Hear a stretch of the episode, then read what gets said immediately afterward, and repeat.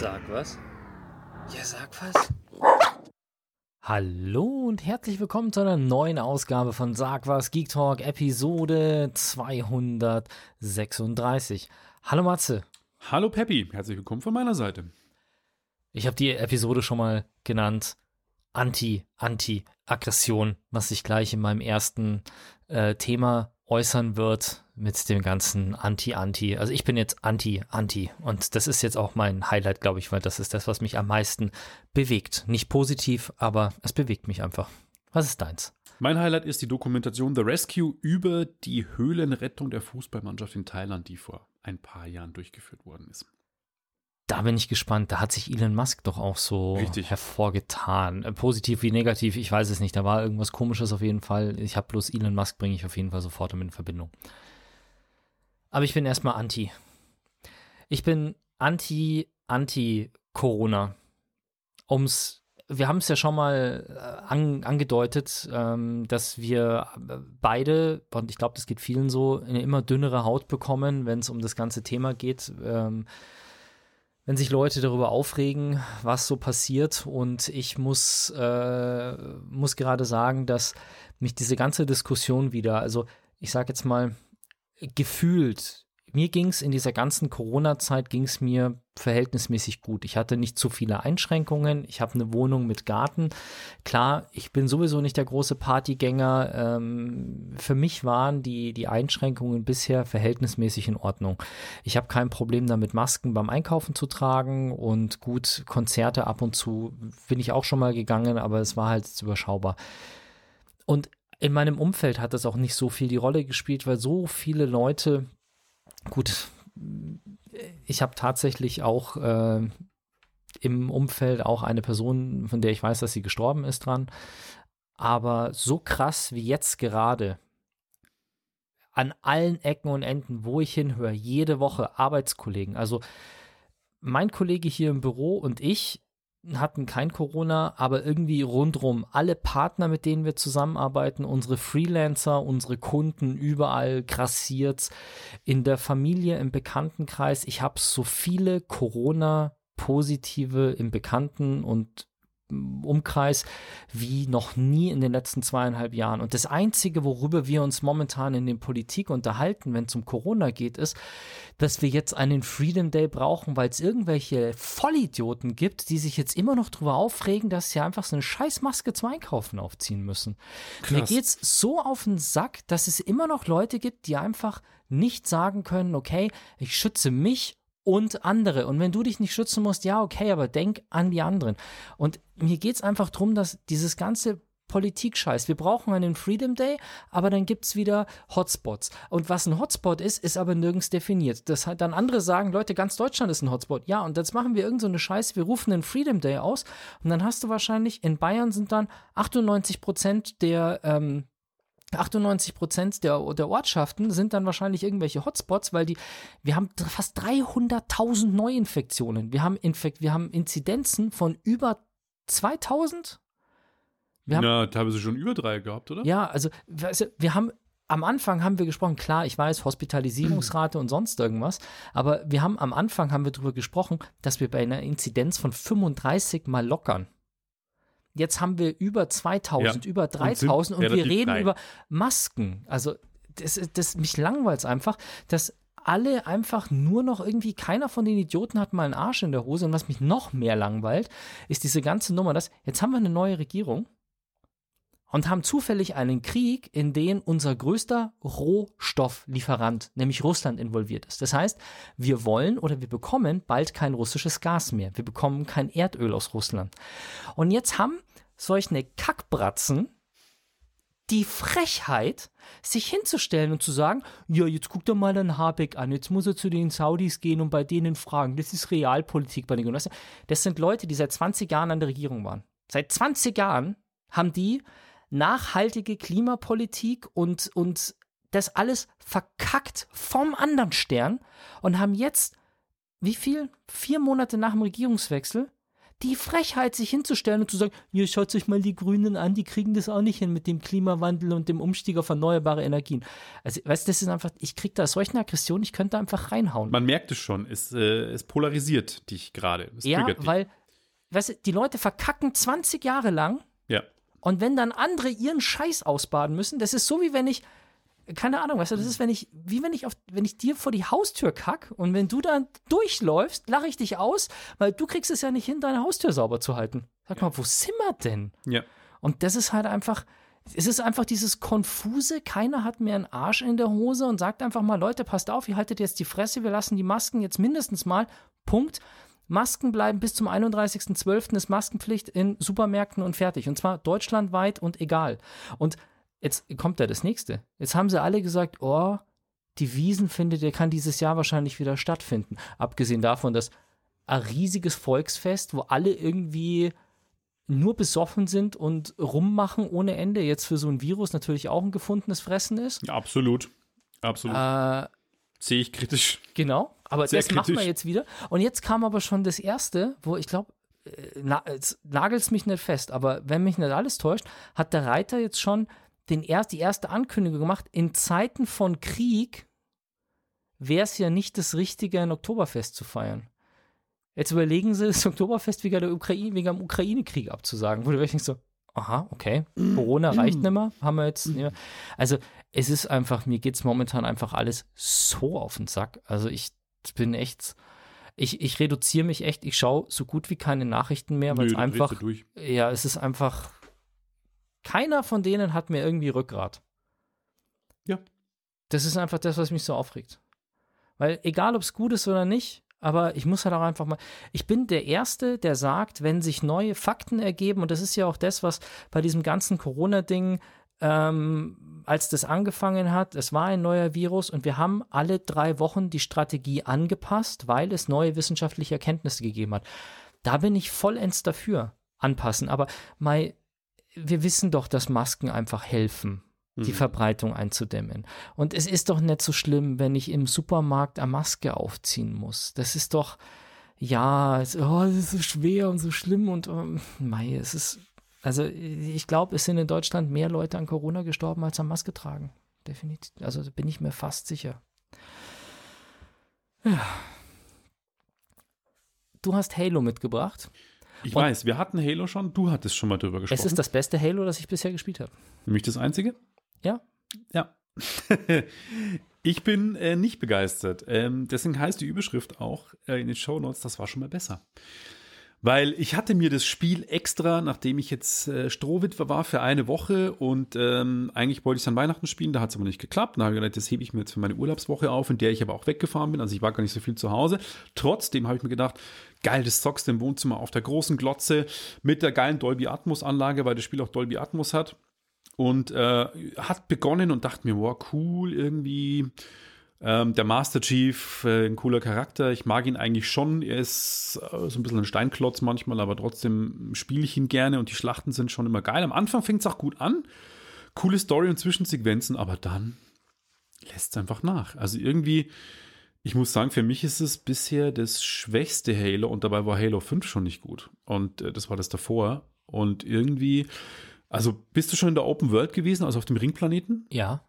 Ja. Da habe ich dann die ersten drei Missionen gemacht und dann habe ich aufgehört. Genau, und da, ab, ab da finde ich es einfach, und das ist ja relativ am Anfang schon.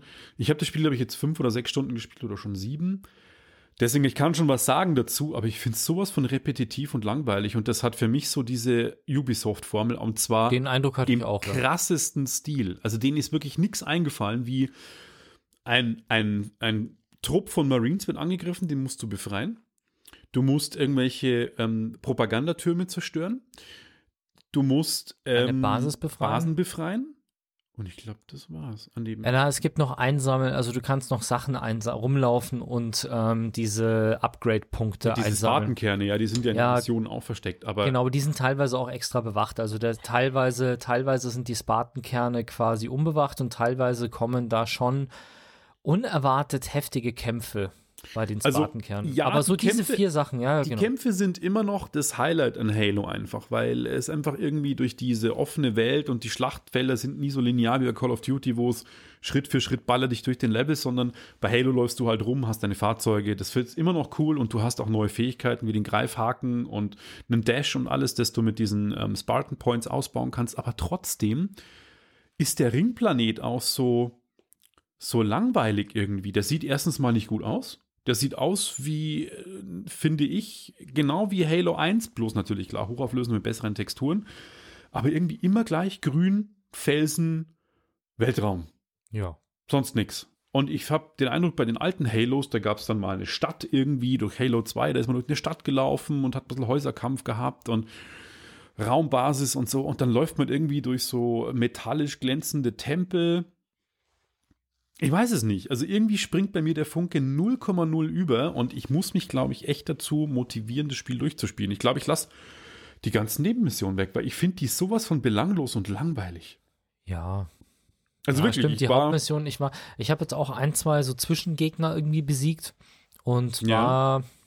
also ich habe die auch relativ gut geschafft. Also ich war erstaunt, wie, wie gut gelevelt das ist. Also dass ich jetzt das auch so problemlos die gerade so schaffe, also es war nicht frustrierend und es waren schon härtere Kämpfe, wo ich mich angestrengt habe, aber ich habe jetzt nicht irgendwie zwei, drei Versuche gebraucht für so einen Ballergegner. Also es sind keine so, ich erinnere an ähm, The Division, wo du so Kugelschwämme hattest, wo du irgendwie 25 Magazine in den Kopf geschossen hast, bevor die irgendwie kaputt gegangen sind. Ja. So ist es bei Halo nicht. Ganz im Gegenteil, das ist da wirklich fair gemacht. Man kann jetzt auch einfach mal drüber diskutieren, über den Sinn von diesem Ringplaneten tatsächlich, weil ich bin gar nicht so weit gekommen, dass es da irgendwelche ähm, Städte hätte geben können, weil ich war wirklich noch eine Story-Mission gespielt und zwei Basen befreit und ein paar Spartankerne nee, gesammelt. Auf dem Ringplaneten so. gab es auch in Halo 2 keine Städte, weil der Ringplanet ist eine Waffe, also der Ring, der Halo-Ring. Aber Ach so, okay. ähm, der anderen Halos, die haben wir auf verschiedenen Planeten gespielt, aber das spielt halt jetzt nur auf dem und also wenn da nicht jetzt noch was krasses kommt, ich finde es einfach auch grafisch so, so eintönig und ich bin da auch ein bisschen verwöhnt, nachdem ich jetzt Horizon Forbidden West gespielt habe, was einfach so unfassbar geil aussieht und so eine perfekte, lebendige Welt ist, aber bei Halo laufe ich rum und dann hüpfen da diese Mischung aus Maulwurf und Meerschweinchen, rattenähnlichen Viecher rum, die sie so, wir müssen ein bisschen Wildlife in den Planeten bringen, die hüpfen dann rum, vergraben sich im Boden, aber für mich lebt dieser Ringplanet nicht. Da stehen ein paar Bäume rum und das war's. Und ja, Wasser. Schau dir, schau dir zum Beispiel an Ghost Recon äh, Wildlands, oder was so. in Bolivien gespielt hat, also wo das du halt war einmal damals schon, schon die komplette, besser. Ja, also wo du die komplette von, ja. von Salzwüste über Dschungel bis hin zu äh, verschneiten Berggipfeln alles gespielt hast. Das ist natürlich immer nur grün und komisch felsig mit irgendwie teilweise Sinn, also was mich halt ein bisschen genervt hat, ist dieses ganze Rauf und Runter von den Bergen die ganze Zeit, weil wenn das sowieso eine künstliche Struktur ist, wer baut denn sowas bitte? Ja, das kommt, das ist eine ziemlich berechtigte Frage. Und dazu kommt, ähm, die Fahrzeugsteuerung ist scheiße. Die Fahrzeugsteuerung, die hat mich bei Halo schon immer genervt, die ist aber besser geworden. Die war in den ersten Teilen richtig schlimm. Ja, gut, ich fand's fürchterlich. Und die finde ich immer noch. Ich finde auch die Physik komisch. Wenn der, wenn der ja, auf seinem komischen ja, ja. Buggy drauf sitzt, dann sitzt er drauf, als ob er festgenagelt ist, der Master Chief. Und dann fliegt er durch die Gegend und überschlägt sich, aber er bewegt sich halt null auf dem Ding. Er sitzt einfach drauf und ist wie festgenagelt. Und das ist irgendwie. Hat man auch schon besser gesehen. Ich weiß es nicht, äh, Leute, irgendwie, das ist, ähm, ich möchte es nicht komplett niederrenten. Der, der, Soundtrack ist immer noch geil irgendwie und wie gesagt, die Kämpfe machen Spaß. Es steuert sich gut, ja. es gibt immer noch coole Waffen. Ständig ist aber trotzdem die Munition alle. Das muss halt, man muss sich immer schauen, wo die Munition herkommt oder muss dann irgendwelche Stimmt, Waffen ja. aufnehmen, die einen dann total scheiße nerven, weil sie totale Blödwaffen sind. Mhm. Also, ich habe mir von diesem Spiel echt wesentlich mehr erwartet und bin gespannt, ob ich nicht wirklich nur die Hauptstory durchballer, die übrigens auch mal wieder, ich check sie mal wieder nicht, ich check die Halo-Story immer nicht und dazu komme ich jetzt zum anderen Thema. Letzte Woche ist die Halo-Fernsehserie gestartet, wo auch viele drauf gewartet haben und alle Halo-Verfilmungen, es gibt ja schon Serien, Animationsserien, die waren nicht so geil. Selbst ich habe schon einen Halo-Film gesehen. Genau, diesen Nightfall. Aber ähm, die Halo-Fernsehserie hat eine bessere Story und die hält sich nicht an das Spiel, sondern nur grob. Die erzählt nur grob die mhm. Geschichte. Und das war ein kluger Schachzug. Ich hoffe, die bleibt weiter so, werde ich auch noch im Podcast besprechen. Aber Das Spiel, muss ich leider sagen, Freunde, irgendwie ist es nicht mein Fall. Auch wenn es kostenlos im Game Pass am Start ist. Ja, das war halt gerade irgendwie so abends mal noch ein bisschen nebenbei zocken, wo jetzt nicht so viel äh, Verstehen dahinter steckt, sondern einfach mal irgendwie so, ich kann mal schnell noch einen Spartan kehren und einen Trupp Marines befreien oder so. Also mhm. Spartan kehren sammeln und Trupp Marines befreien, ohne dass ich jetzt aus Versehen in irgendeine Mission stolper, die halt zwei Stunden dauert. Ja. Das lässt sich halt sehr gut timen bei diesen Open-World-Spielen mit so Nebenmissionen. Wobei auch da Horizon, der erste Teil, ist es mir auch manchmal passiert, dass ich dann irgendwie so, ja, ich laufe jetzt mal kurz hier entlang und auf einmal ist dann das und das und das und das und das noch passiert und dann waren es doch wieder eine Stunde oder eineinhalb. Mhm. Ja, naja. Schauen wir mal, ob ich das nochmal anmache. Ich habe die Stealth-Trilogie gespielt von Hitman, bin da jetzt durch und bin am überlegen, ob ich da jetzt noch die Eskalationen spiele oder ob ich es jetzt beiseite lege und irgendwas anderes. Du hast es durchgespielt.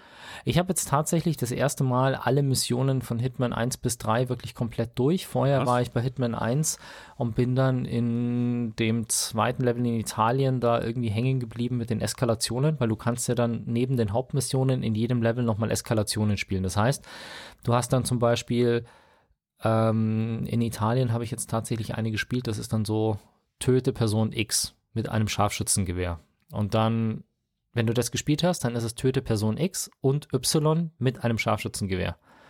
Töte X ist dann Stufe 3, ist dann töte X und 30 Sekunden maximal danach Y. Und dann per Kopfschuss und so hast du halt dann quasi fünf Eskalationsstufen. Und da gibt es halt dann pro Level nochmal zwei oder drei. Und ich habe schon überlegt, ob ich einen YouTube-Channel aufmachen soll mit ähm, Kill All NPCs. Also durch die Level laufen und wirklich alle alles niedermachen, was bei Hitman ja eigentlich nicht der Sinn des Spiels ist, aber ich habe es ein, zwei Mal versucht und es sind sehr große Level mit sehr vielen NPCs und es wird dann doch irgendwie sehr viel. Aber okay. schauen wir mal. Vielleicht wieder zurück zu Halo oder ich gebe doch Geld aus was ich, und hole mir Far Cry 6. Mal gucken. Und ich hatte als erstes Corona und jetzt komme ich zum Krieg. Schwierige Themen hast du heute. Ja. Das ist jetzt wirklich ein echt schwieriges Thema, weil es gibt viele Unternehmen, die Russ Russland boykottieren jetzt. Uh, und es gibt viele Unternehmen, die Unternehmen boykottieren, die Russland nicht boykottieren. Also, wenn, also die ganzen Autobauer ziehen sich jetzt, glaube ich, zurück aus Russland. Ja. Ähm, aber jetzt bitte, bitte, bitte, also Lebensmittelhersteller X zieht sich nicht zurück aus Russland. Dann fangen halt jetzt Supermarktketten an zu überlegen, ob sie Lebensmittelhersteller X auslisten, weil er sich nicht aus Russland zurückzieht da auf dem Level sind wir gerade. Mhm. Und das ist jetzt tatsächlich gerade passiert. Ähm, Saturn und Mediamarkt listen DJI-Produkte gerade aus. Wegen China? Nee, wegen Russland. Wieso war das doch eine chinesische Firma? Ja, aber das russische Militär setzt DJI-Drohnen ein. Ach, das wusste ich gar nicht lustigerweise, wir haben am Anfang mal drüber gesprochen. Äh, Aber da kann der DJI nichts dafür. Wir haben schon, doch, äh, wir haben schon vor, äh, vor Jahren haben wir schon drüber gesprochen, dass es im US-Militär äh, unterdessen verboten ist, DJI-Drohnen einzusetzen, weil die Daten eben in China gespeichert werden. Aber bis dahin haben Soldaten auch DJI-Drohnen eingesetzt, weil die Dinger einfach kleine Wegwerfprodukte sind und du, also im Verhältnis zu einer militärischen Drohne. Also ich habe jetzt letztes Mal so eine Mini-Drohne gesehen aus Schweden, die halt irgendwie, keine Ahnung, 100 Gramm oder sowas groß ist und halt wirklich so, so Handteller groß ist dieses Ding kostet halt Stück 70.000 Euro oder so. Krass. Oder halt ein, ein Dreierpack irgendwie mit Fernsteuerung 110.000 oder so. Also richtig krass. Und da ist für militärische Zwecke ist eine 800 Euro Drohne ein Wegwerfding, wo du teilweise halt nicht mehr die Akkus lädst ja, in der ja. Richtung. Also das ist halt, und dafür können die Dinge halt verdammt viel. Und das ist jetzt genau der Punkt. Und da kommen wir jetzt in das große Dilemma. Also, es gibt beim russischen Militär DJI-Drohnen wohl im Einsatz, die zum Scouting eingesetzt werden, also zum, zum Gucken, was da vorne los ist. Und DJI könnte natürlich was dagegen tun. Die könnten theoretisch eine, also es gibt ja von DJI dieses System, wo du nicht starten darfst und sowas. Also sie könnten quasi die ganze Ukraine zur Startverbotszone erklären Stimmt. und könnten damit DJI-Drohnen in Stimmt. der Ukraine mhm. unbrauchbar machen. Ja. Aber erstens es, es gibt noch irgendein System von DJI, was wirklich das ist so ein Funkmeldesystem-Ding, was du jetzt nach dem neuen EU-Drohnengesetz brauchst, äh, wo die Daten hinübermittelt werden. Über das kannst du sowas auch steuern, glaube ich. Aber du könntest theoretisch per Software die ganze Ukraine als No-Fly-Zone machen. Das Problem ist, dass diese Karten-Updates ja runtergeladen werden mit der neuen DJI Firmware-Version, beziehungsweise mit der neuen App-Version. Das heißt, sobald DJI das macht, würden die Russen halt einfach die Software nicht mehr aktualisieren und damit ja. ist es hinfällig. Und jetzt kommen wir zu dem anderen Punkt. Nicht nur die Russen verwenden DJI-Drohnen, sondern auch die Ukrainer verwenden DJI-Drohnen. Und das ist eine Sache, die ich DJI tatsächlich glaube. Sie können das nicht äh, diskriminierend machen was im Krieg tatsächlich ein positiver Begriff ist, aber sie können hier nicht diskriminieren, dass sie sagen, russische Piloten werden verboten, ukrainische Piloten sind erlaubt. Das heißt, entweder du nimmst dem per se besser ausgestatteten russischen Militär die Drohnen weg, mhm. dass es vielleicht besser kompensieren kann. Auf der anderen Seite hast du aber, nimmst du aber dann den, den Ukrainern auch die Drohnen weg. Und so wie ich das gesehen habe, und ich habe tatsächlich ähm, dazu jetzt vor kurzem einen Bericht gesehen, wo sie welche begleitet haben, also ukrainische Leute, die, ähm, die haben tatsächlich die Drohne mitgenommen, haben dann, sind dann irgendwo hingefahren, haben ihren Standort ähm, geteilt. Äh, gesichert. Nee, die haben ihren Standort gesichert und dann sind die mit der Drohne aufgestiegen und ja, du darfst mit so einer Drohne bei uns nur 100 Meter hochsteigen, aber erstens, da ist Krieg, Zweitens, das ist das Militär. Also die fliegen halt 5, 6, 7, 800 Meter hoch mit der Drohne. Geht nur 500, oder? Ich glaube, dass die. Also die Mavic 2 kann nur, kann nur 500. Ich glaube, die meisten können 500. Ja, gut, aber selbst 500 Meter ist ein guter Überblick. Wenn du in einem Dorf stehst, dann siehst du schon mal drei, vier Dörfer weiter und ja. siehst, wo irgendwelche Militärkonvois fahren. Und die Ukrainer nehmen das wirklich für Spotting, für Artilleriefeuer. Also die sagen wirklich hier, dann, die lesen halt dann die Koordinaten aus oder fliegen dann wirklich dahin oder wie auch immer.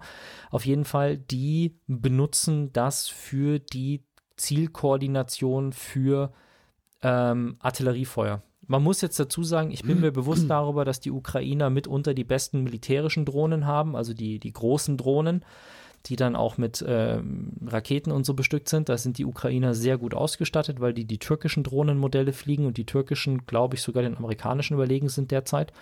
Also das ist schon gute Hardware, aber so für ähm, die Spotter am Boden, die halt irgendwie Ziele suchen für die Artilleriegeschütze, die dann so mit, G äh, mit Koordinaten arbeiten und sowas, für die sind diese Drohnen halt echt ein, ein Geschenk. Und da ist jetzt die Frage, wem würde DJI mehr wehtun? Den Russen oder den Ukrainern, wenn sie den, sie könnten unter bestimmten Bedingungen die Verwendung von Drohnen stark einschränken in der Ukraine? Aber zu welchem Preis? Also, wie mhm. gesagt, ich wüsste wirklich nicht, wem es mehr wehtut. Und weil sie eben den Russen die Drohnen weiter zur Verfügung stellen, ähm, ja, nimmt Listen, Mediamarkt und Saturn die Produkte jetzt komplett aus. Mhm. Also ich verstehe die, die, ich verstehe es einerseits, andererseits, also ich bin, also ich, ich, ich wüsste nicht, ob ich das in der Situation auch so gemacht hätte, weil wenn beide sagen, wir wollen sie, also wenn selbst die Ukrainer sagen, bitte, bitte, bitte, DJI tu das nicht und wir wissen, dass die Russen das auch machen, aber wir brauchen sie dringender, als dass es, also wir, wir haben mehr Nutzen davon als Schaden, wüsste ich nicht, ob ich jetzt als Saturn und Mediamarkt in Deutschland diese Entscheidung getroffen hätte, ähm, die auszulisten, weil sie sich nicht von den Russen sperren, was technisch auch einfach nicht möglich ist. Also entweder sie schaden beiden oder sie schaden keinem. Ja, schwierig. Aber so, das sind halt die Blüten, die das Ganze jetzt treibt, ne? Abgefahren, echt. Du hast uns wahre Helden mitgebracht. Genau. Und, und zwar, zwar nicht aus dem Krieg. Nee, mal weg vom Thema Krieg und von schlechten Themen zu, zu guten Themen. Eigentlich eine schlimme Sache, die damals passiert ist. Und zwar ähm, ist ja, jetzt muss ich noch mal kurz gucken, wann es genau war. Im März 2019, also ziemlich genau vor drei Jahren, ist ja, ähm, nein, das stimmt ja gar nicht. Da ist die Dokumentation. Ich sagen, war das nicht 2014 oder so? Nee, nee, so früh war das nicht. Nee, nee, das war es, glaube ich, das Jahr vorher, 2018, oder? Egal, es geht auf jeden Fall um das thailändische Fußballteam welches ähm, in dieser Höhle eingeschlossen wurde, ist durch einen Starkregen. in Chiang Rai, das ist im nördlichen Bereich von Thailand, dort gab es ähm, ein Fußballteam, glaube ich, äh, ein Trainer und 13 oder 12 Jungs, die aus unerklärlichen Dingen einfach diese Höhle erforschen wollte. Einfach die sind in diese Höhle rein und die Höhle wurde dann überflutet durch krasse Regenfälle, was dazu geführt hat, dass die Jungs nicht mehr rauskamen und sich in dieser Höhle verschanzt haben. Die Höhle an sich ist 10 Kilometer lang und relativ groß und gehört zu den größten Höhlensystemen in Thailand. Und das Ganze ging äh, krass durch die Medien irgendwie, weil weltweit äh, gab es einen, ähm, äh, genau 2018 war das, ähm, genau, ich sehe es gerade. 2018 war es, ja. Anfang und 2019 Juli. wurde die Doku angekündigt, dass es quasi produziert wird. Und ähm, naja, auf jeden Fall gab es dann weltweit eine anlaufende Hilfsaktion über Wochen, die Jungs da rauszuholen. Äh, es war herzzerreißend irgendwie, beteiligt waren was ich durch die Doku erfahren habe, die Doku heißt übrigens The Rescue und ist derzeit ähm, bei Disney Plus oder seit, ähm, glaube ich, Dezember bei Disney Plus zu sehen. Ähm, dem Streaming-Service von Disney, gehört zu National Geographic und wurde produziert und Regie von Jimmy Jin, der auch Free Solo ähm, den Oscar gewonnen hat für die Dokumentation. Übrigens ein sehr sympathischer Typ. Und die Doku erzählt eben die Geschichte anhand von Archivaufnahmen, ähm, wie die die Jungs da rausgeholt haben. Und es waren 5000 Thais beteiligt und mehrere hundert Australier, ähm, Chinesen, äh, ich glaube auch von der ganzen Welt. Und unter anderem auch Elon Musk, wie du es gerade schon vorhin gesagt hast, hat sich angeboten, irgendwie ähm, zu beteiligen. Kommt in der Doku übrigens nicht vor, ist so gut wie gar nicht, äh, spielt da eine Rolle. Wer aber eine große Rolle spielt, und das wusste ich zu dem Zeit irgendwie auch gar nicht, bevor die Doku sind, sind äh, vier ähm, Höhlentaucher aus UK, also aus England die äh, zu den besten Höhlentauchern der Welt gehören und die wurden quasi mit ins Boot geholt, weil interessanterweise auch einer davon eine thailändische Freundin hatte, die aus dem Dorf kam und die hatte irgendwie kurz vorher kennengelernt, die ist zurückgeflogen in ihre Heimat und dann einen Tag später quasi ist das hochgekommen und sie hat ihn angerufen und gesagt, pass auf, du musst kommen. Und er hat dann seine ganzen Buddies, die auf dem Tauchen kennen, angerufen und gesagt, wir sind die besten Höhlentaucher der Welt. Ähm, wir müssen die Jungs da irgendwie rausholen und die haben wirklich ihr Leben riskiert. Also das ist wirklich krass, weil durch diese mehreren Kammern zu tauchen und es muss übelste Strömung gegeben haben. Das Wasser war super dreckig.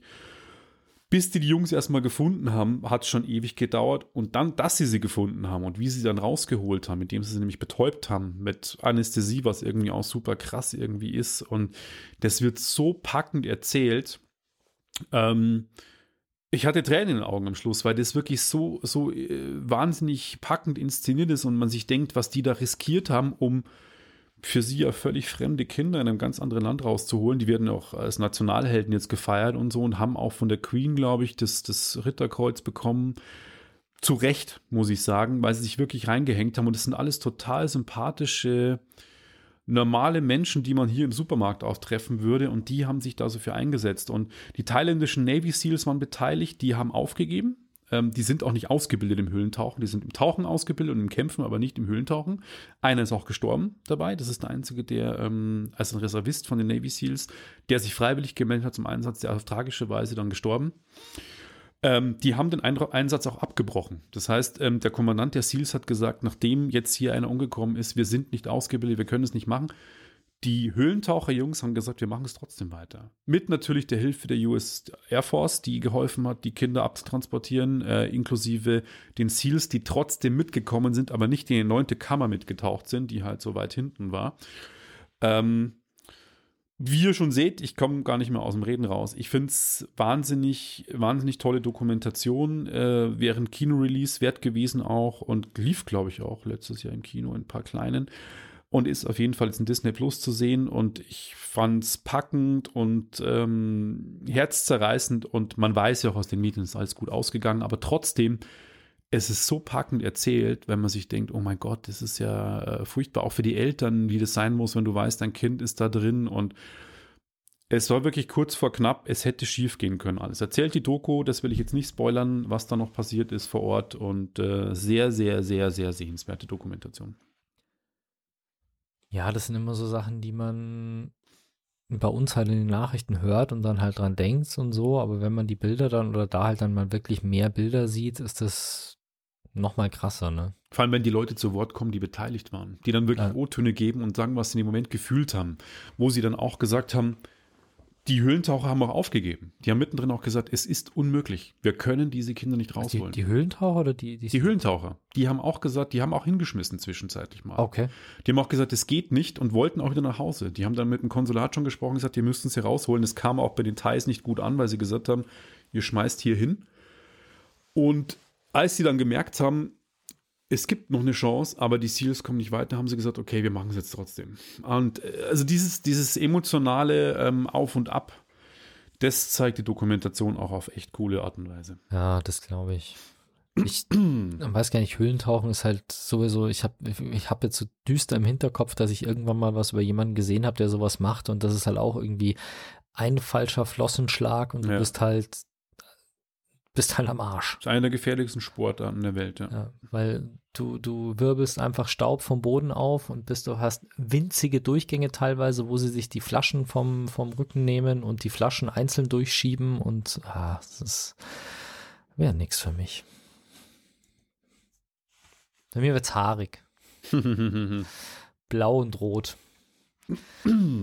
Sonic 2, hast du den ersten Teil gesehen von Sonic? Nein, Sonic, das war mir echt zu albern, aber der muss ja gut sein. Ja, war jetzt nicht so schlecht tatsächlich. Also ich habe mir den angeschaut, ich war jetzt nie so der riesen Sonic-Fan. Also ich habe die Spiele mal so ein bisschen gespielt, aber ich hatte nie eine Sega-Konsole. Also ich habe das halt irgendwie so mal bei Freunden und Bekannten und ich glaube mal in so einer Arcade oder so halt so im Urlaub irgendwie ab und zu mal gespielt und ich kenne es natürlich, aber war jetzt nie der riesen Sonic-Fan. Und ich habe mir mal den Film dann irgendwann mal angeschaut, ich weiß gar nicht was, so, aber ungefähr so bei mir auf dem Level hängen geblieben wie Detective Pikachu. Kann man mal angucken, aber ist jetzt nicht so meins. Kommen bei mir keine Emotionen hoch, weil ich halt kein großer Pokémon-Fan bin, genauso wie ich kein großer Sonic-Fan bin. Auf jeden Fall kommt da jetzt äh, Sonic the Hedgehog 2 raus. Und dafür gibt es eine Xbox Series X Special Edition mit, wie heißt der rote Fuchs? Tails. Tails, also mit, mit Sonic. Schwänzen. Genau, Sonic und Tails sind da vorne auf der Xbox drauf. Und es gibt zwei Controller dazu und einer ist tatsächlich mit blauem Fell überzogen einer mit rotem Fell. Es sind fellüberzogene Xbox-Controller. Und es schaut irgendwie total geil aus, aber ich weiß nicht. Es ist, glaube ich, ein ziemlicher Schwachsinn, weil es ist schon korrekt gesagt, da darfst halt beim Spielen auch nicht schwitzen, ja. Und so nebenbei nee. noch Chips essen oder so ist halt auch schwierig, eklig, weil es wird dann, ja, weiß nicht, aber es schaut halt echt, also sie schauen schon lustig aus, muss man sagen. Aber wer möchte, kann sie ja mal die Augen offen halten, ob er die Sonderedition irgendwo bekommt. Und wir gehen in die musikalische Unterbrechung. Genau. Cypress Hill hat völlig überraschend, es war ja eine meiner Lieblingsbands, übrigens auch eines meiner ersten Konzerte in München damals, ähm, Cypress Hill. Die haben ein neues Album rausgebracht und äh, völlig überraschend, letzt vor zwei Wochen, am 18.03. Und Champion Sound ist für mich einer der wenigen Tracks, die ich gut finde. Ich finde obwohl ich früher Cypress Hill gefeiert habe ohne Ende. Ich glaube, entweder bin ich zu alt oder der Sound hat sich geändert. Irgendwie taugt es mir null. Champion Sound ist noch einer der besten Tracks auf dem Album. Den hören wir uns jetzt mal an, aus rechtlichen Gründen. Leider nur ähm, im Livestream, beziehungsweise live auf Lora. In den Show Notes ist aber das Video auf YouTube verlinkt. Du wirst einfach ein alter, grummeliger Mann. Du magst kein ja. Halo mehr. Du magst Wahrscheinlich. Verbitterter alter Mann. So ist es. Bis gleich.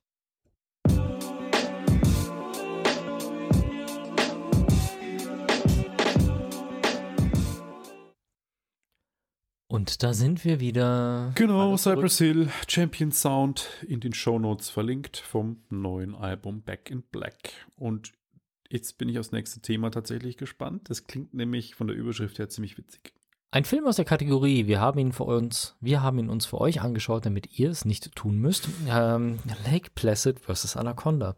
Wie ich in der Zwischenpause gerade von Matze erfahren habe, ist Lake Placid ein tatsächlich ein eigener Film, genauso wie Anaconda. Ich bin irgendwie gar nicht drauf gekommen, weil es geht bei diesem Film tatsächlich um Anacondas und Krokodile und der, der lehnt jetzt aber nicht irgendwie an an den Film Anaconda, der ja gar nicht mehr so schlecht besetzt war, glaube ich. Ne? Der war ähm, Jennifer Lopez, glaube ich, dabei. Ja, genau. Und Ice Cube. Ja, ja, ja Zum Thema genau. schlecht besetzt. ja, also Starbesetzung quasi. Ja. Äh, da hat der, glaube ich, überhaupt nichts mit zu tun. Gibt auch keine Anspielungen, sondern einfach nur, es geht halt darum, dass irgendjemand, es, es gibt eine ganz, ganz seltene Anaconda-Spezies, die, glaube ich, auch noch genetisch mutiert worden ist, sodass sie sich schneller und größer und wichtiger repliziert irgendwie, also dass alles irgendwie schneller geht und dass sie halt noch größer und noch äh, krasser wird. Und die haben irgendwie eine davon, also ein Weibchen und ein paar Männchen haben sie irgendwie da in diesen See gebracht, weil es da gibt es irgendeine ganz besondere Gattung äh, Krokodile, weil diese Schlange ist wohl so gut wie unsterblich, aber das Serum von der Schlange kann man irgendwie nicht dem Menschen direkt spritzen, sondern man braucht als Stabilisator noch irgendwie dieses Krokodilblut. Und deswegen wollen die da so Hybride züchten, die sie dann, keine Ahnung, Anacrox oder was weiß ich nennen. Irgendwie so.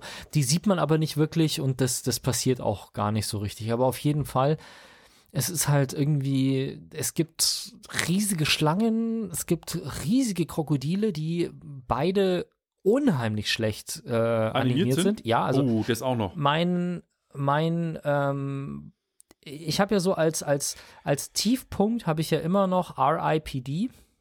Und ich glaube, dass das auf dem Level von RIPD ist oder wer es in Serien ausgedrückt haben will, die DC-Serien wie Supergirl oder so. Wenn du da irgendwo eine Explosion siehst, die schaut ja auch irgendwie aus wie von 1990 äh, CGI das ist so, so das Level, über das wir hier sprechen. Also total irgendwie riesenfette Krokodile und Schlangen, die so groß sind, dass sie komplette Geländewagen irgendwie umwickeln und zerdrücken. Dann natürlich der abgehalfterte Special Agent, der die durchgeknallte CEO, Gentechnikerin, die nur auf Profit aus ist, irgendwie ähm, beschützen muss mit seinen Goons, die dann so Stück für Stück weggefressen werden und natürlich auch noch die Polizistin mit Vorgeschichte, die Sheriff ist in dem kleinen Ort und ähm, den Natur, ja, den Ranger, dessen Tochter natürlich mitten im Geschehen ist, weil sie mit ihren Studentinnen, Bikini-Freundinnen äh, gerade an dem See beim Baden ist, wo das alles passiert. Also es gibt einen Haufen, einen Haufen 20-Jährige im Bikini, die, die natürlich, meisten dieser ja genau, die halt auch ähm, gefressen werden Stück für Stück. Und ich habe schon lange keine so krassen Schnittfehler mehr in einem Film gesehen. Also wirklich, du siehst Kamera von oben, fünf Mädels stehen, also vier Mädels stehen im Wasser, eine planscht neben ihnen. Schnitt unter Wasser, eine alleine schwimmt im offenen Meer. Schnitt nach oben, wieder die vier plus eine, die halt im Wasser tritt und die anderen stehen noch am Strand. Also wirklich, die stehen noch auf dem also Wasser bis zur Wasser bis unter die Schultern, also irgendwo zwischen Brust und Schultern, stehen noch im Wasser und die andere tritt zwei Meter weiter, tritt sie Wasser.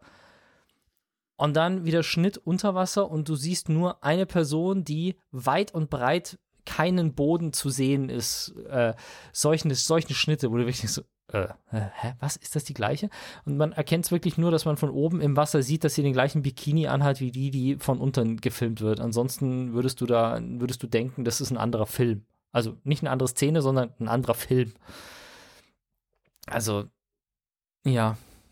Und das klingt nach einem echten ziemlichen Schmarrn. Also, noch ja, schmaniger ja, als Werewolves Within, ähm, wo wir einen schönen Heimkinoabend hatten, aber das klingt sowas, wo ja, man. Der war wenigstens wirklich lustig, der war ja auch nicht lustig. Vor allem ist irgendwie so, ja, irgendwie auf einmal kommen irgendwoher, vielleicht habe ich auch einfach nicht genug aufgepasst, aber auf einmal kommen irgendwoher Babykrokodile, die einen Typen fressen.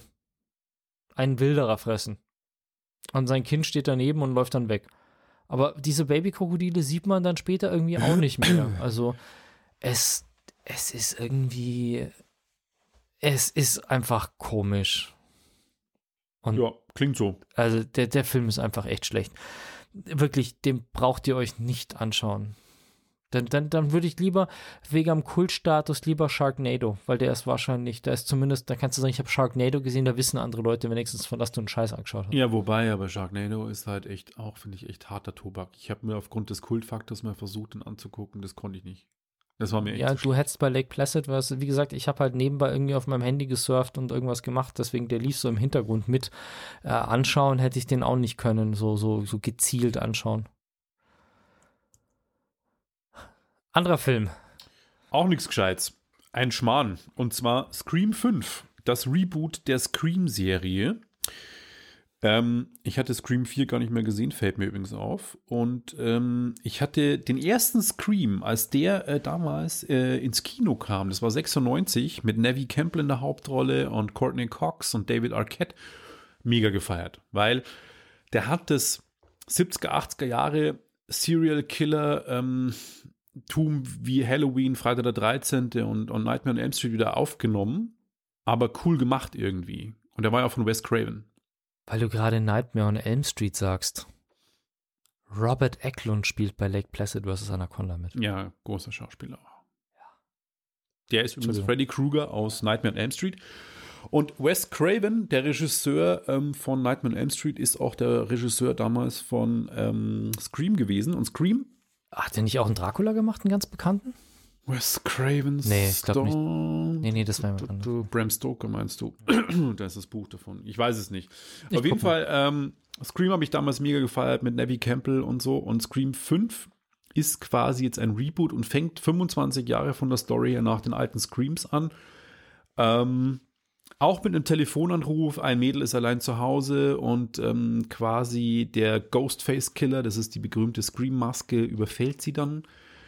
Und es geht ihm, die Stadt Woodsboro ist wieder ähm, eingenommen und überrannt von dem Ghostface-Killer.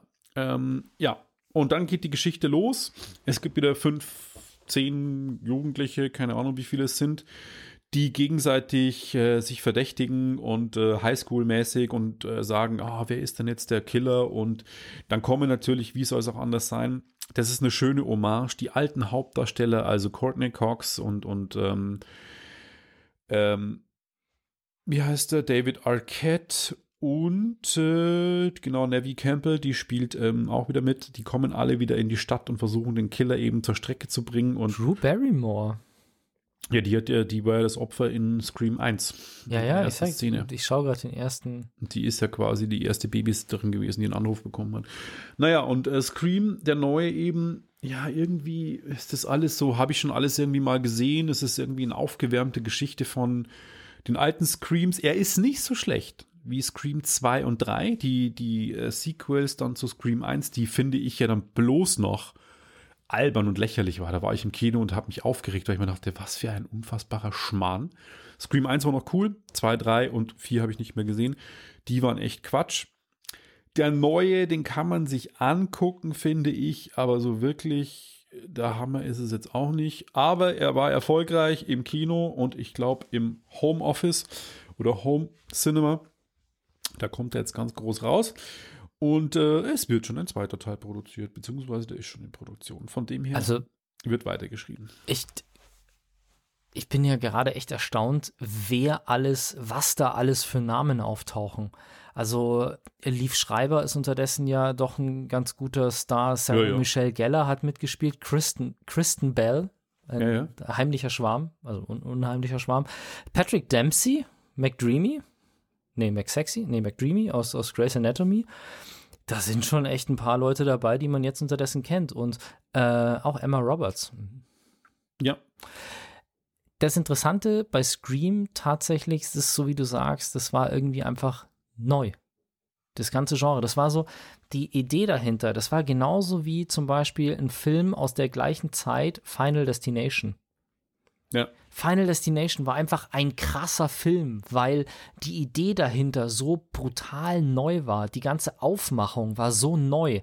Saw, der erste Saw-Teil, das waren einfach Meilensteine in der Filmgeschichte, finde ich, die ein Genre umgekrempelt haben. Wobei ich sagen muss, dass Scream 1 jetzt nicht eine Revolution war. Das war ja wirklich echt nur eine Hommage an die 80er Jahre Slasher-Filme. Ja, aber so Die hat es aber so gut gemacht. Ja, und das war halt irgendwie so das, das hat, das, das war das, was den Charme ausgemacht hat. Aber diese ganze Fortsetzungsarie davon, dieses Todlaufen bis zum Ende. Also für mich hätte es nach Final Fantasy 1 und nach Scream, äh, nach Saw 1 hätte es auch zu Ende sein können. Und so ein bisschen ist das bei Scream auch, weil ja. ähm, du kannst, ja, ich weiß nicht, aber das, das ist so, der, der bleibt halt in Erinnerung, den habe ich auch gesehen. Keine Ahnung, wie viel von den anderen ich gesehen habe. Und ja, ich weiß nicht, aber zu der Zeit habe ich viele von solchen Filmen angeschaut. Auch diese ganzen äh, Psycho-Horror-Filme mit äh, House on Haunted Hill und Ghost Ship und sowas. Uh. Habe ich auch alles gerne geguckt. Und Scream war natürlich cool. Vor allem mit, da kommt auch dieses WhatsApp, was da in der Budweiser-Werbung gelandet Stimmt. ist. Das kommt ja auch daher. Also, das hat schon Kult irgendwie mit, mit gehabt. Shoppen An wen denkst du, wenn es ums Shoppen geht? Äh, Shopping Queen? Die Serie? Oder, diese oder Amazon. Oder so. Normalerweise gehen wir ja bei Amazon shoppen, aber jetzt war Amazon shoppen und Amazon hat sich MGM gekauft. Und das ist jetzt wohl durch. Also für die, die nicht wissen, was MGM ist, MGM ist Metro Goldwyn Mayer. Und wer jetzt immer noch nicht weiß, wer das ist, das sind die Filme, die anfangen mit dem Miezekätzchen, also mit dem, mit dem Löwen in dem Ring, der dann so brüllt. Das ist MGM. Ne? Also ich meine, tatsächlich das, was hängen bleibt, also mir jetzt so, was bisher immer hängen geblieben ist, also jetzt nicht, dass ich von den einzelnen Filmen wüsste, was es ist, aber so typische Filmeröffnungen sind das 20th Century Fox Logo. Ja. Äh, was es nicht mehr gibt. Das genau. heißt jetzt nur noch 20th Century Pictures. Genau, 20th Century Pictures, auf jeden Fall dieses diese Darstellung, die diese, genau, diese Scheinwerfer und sowas. Dann MGM ist auch ganz weit vorne mit dabei und dann gibt es jetzt von den neueren, gibt es natürlich noch so ein paar, die man wiedererkennt, aber die zwei fallen mir jetzt wirklich tatsächlich auf Anhieb direkt ein. Und ähm, Amazon hat die geshoppt. 8,45 Milliarden. Die EU hat schon zugestimmt, die Amerikaner jetzt wohl anscheinend auch. Und damit wechseln sowohl die Studios als auch die Filmrechte den Besitzer und die MGM-Filmrechte umfassen unter anderem die James Bond-Reihe. Ja. Ja, also jetzt nicht, dass das das Einzige ist, was bei MGM dabei wäre, aber das ist wohl so mit Abstand das bekannteste, was jetzt komplett Amazon gehört. Das heißt, die werden wahrscheinlich, ich weiß nicht, wo James Bond-Filme momentan gespielt werden, aber dort werden sie wahrscheinlich nicht mehr so lange gespielt werden. Mal gucken, ob dann auch die aktuellen James Bond-Filme so schnell da bei Amazon Prime Video sind, aber auf jeden Fall ein guter Deal für Amazon. Ich habe jetzt bei der Recherche hier nochmal, weil ich hatte noch einen, ich hatte mir das schon aufgeschrieben, als ich die Meldung gelesen habe, dass die EU dem Deal zugestimmt hat. Da war es aber so, dass die Amis noch nicht zugestimmt hatten. Und jetzt habe ich nochmal nachrecherchiert und da bin ich auf zwei Dinge gestoßen. Erstens, die Amerikaner haben jetzt wohl zugestimmt.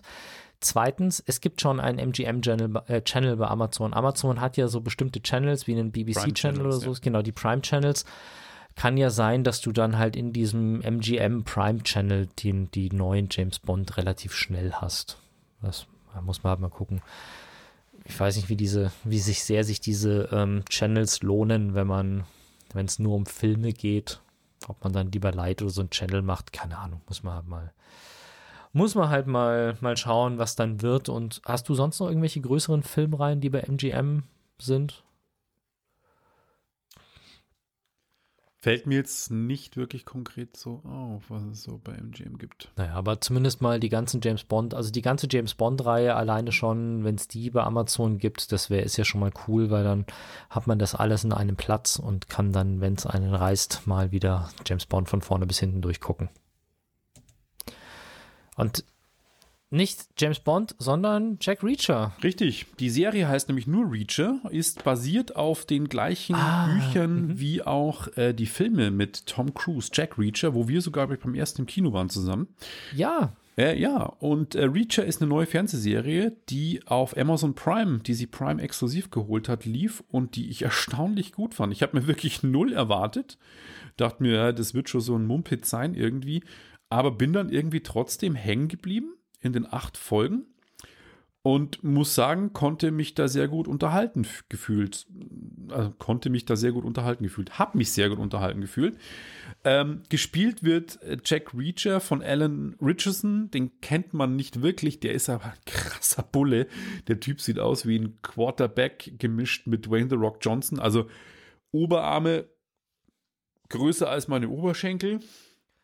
Äh, ein Kreuz wie ein Wagenheber und äh, markantes Kinn und so tritt er auch auf, der so, so völlig unbeeindruckt von allem, aber gleichzeitig sympathisch, straightforward, immer auf den auf der guten Seite des Lebens, kommt in eine Kleinstadt. Ähm, er ist Ex-Militärpolizist, das erfährt man alles in, in, seinem, in der Laufe der Serie, was passiert ist.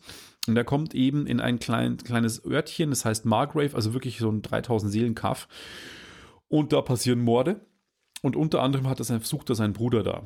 Und er gerät dann gleich irgendwie in den Knast irgendwie, wird wieder freigelassen und tut sich dann mit einem, mit einer Polizistin zusammen, die ihn ziemlich gut findet und findet raus, dass in diesem Kaff eine ziemlich krasse kriminelle Geschichte abgeht und er räumt da auch gnadenlos auf. Also zimperlich ist die Serie nicht, weil er ja auch so ein Bulle ist, prügelt er irgendwie schön auch mal auf die Leute auf ein. lässt sich von niemandem wirklich äh, beeindrucken und bekämpfen. Ist krasser Ex-Special Forces, eben Militärpolizist, äh, macht alles sehr souverän, bringt ein paar coole Sprüche.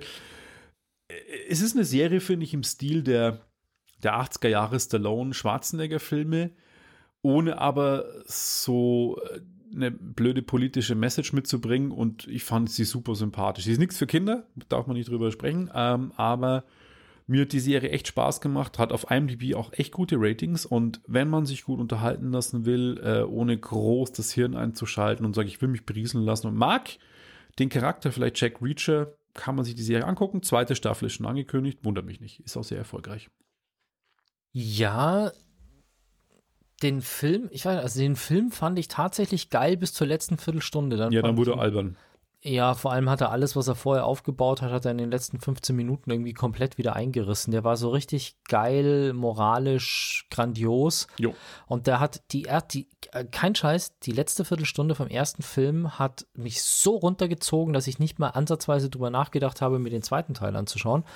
Aber die Serie ist mir tatsächlich auch aufgefallen. Ich dachte am Anfang tatsächlich, das ist jetzt sieht, merkt man, dass ich da jetzt auch nicht der größte Experte bin, aber ich dachte tatsächlich am Anfang aus dem ersten so im Augenwinkel Reacher vorbeihuschen sehen, dass es äh, John Cena wäre tatsächlich, der den spielt, ja.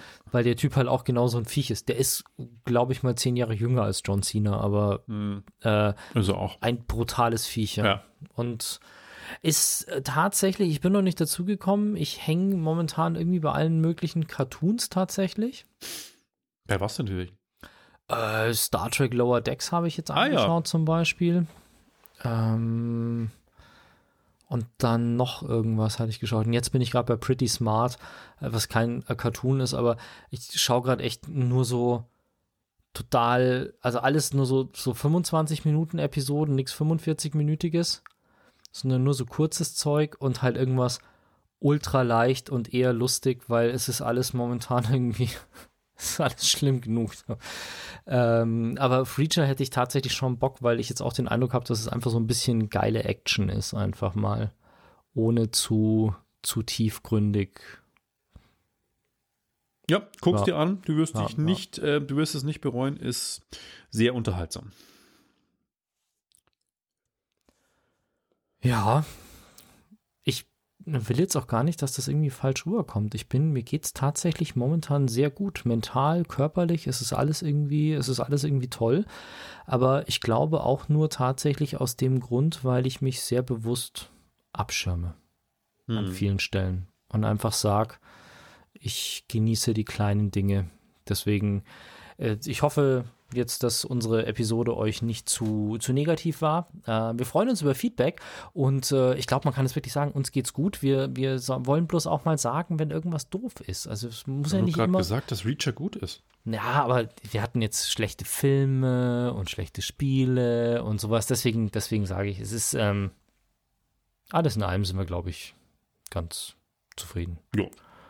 Und danke euch für die Aufmerksamkeit. Genau, passt auf euch auf. Und wir hören uns beim nächsten Mal. Bis die Bis dann. Ciao, ciao.